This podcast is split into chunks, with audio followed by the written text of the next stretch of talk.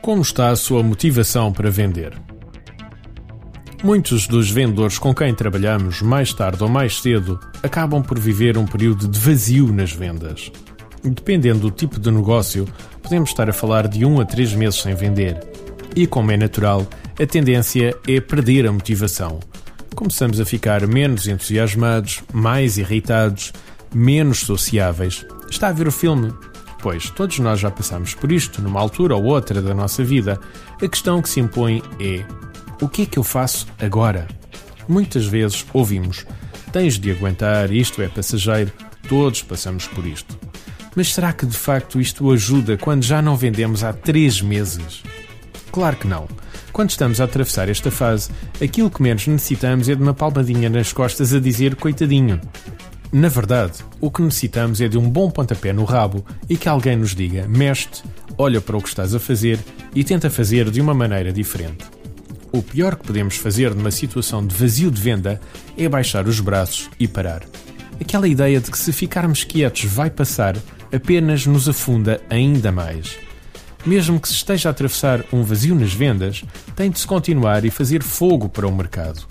Se não o fazemos e apenas esperamos, quando sairmos do vazio, estaremos ainda pior do que quando começamos. Retomar então a atividade normal será 30 vezes pior. Nestas alturas, há que analisar o que estamos a fazer e alterar algumas das estratégias que estamos a utilizar. Uma técnica que sempre me ajudou foi analisar os meus indicadores de vendas de cima para baixo. O processo de diagnóstico é simples. Se não temos vendas, vamos lá descobrir porquê. Focamos em primeiro lugar a componente do fecho versus o número de propostas apresentadas. Temos propostas suficientes na rua? Então temos de analisar o que é que está a acontecer para não fecharmos. A forma, por vezes mais simples, é perguntarmos isso aos nossos clientes diretamente. O que é que impede de tomar uma decisão?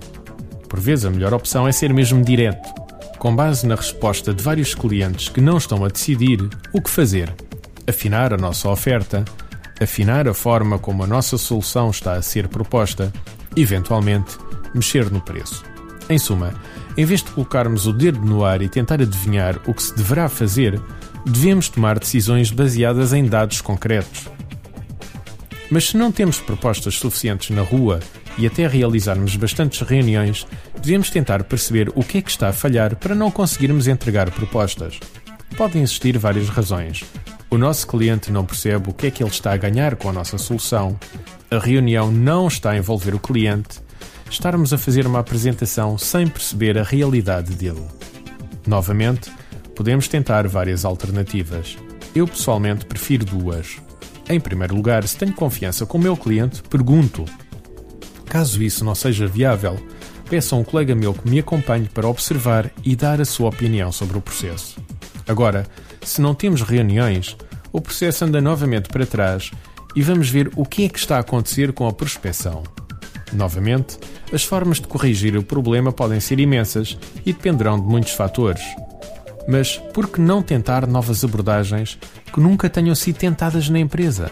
Lá diz o ditado: Olha para onde todos estão a ir e vai no sentido contrário. Podes ter mais hipóteses de lá chegar.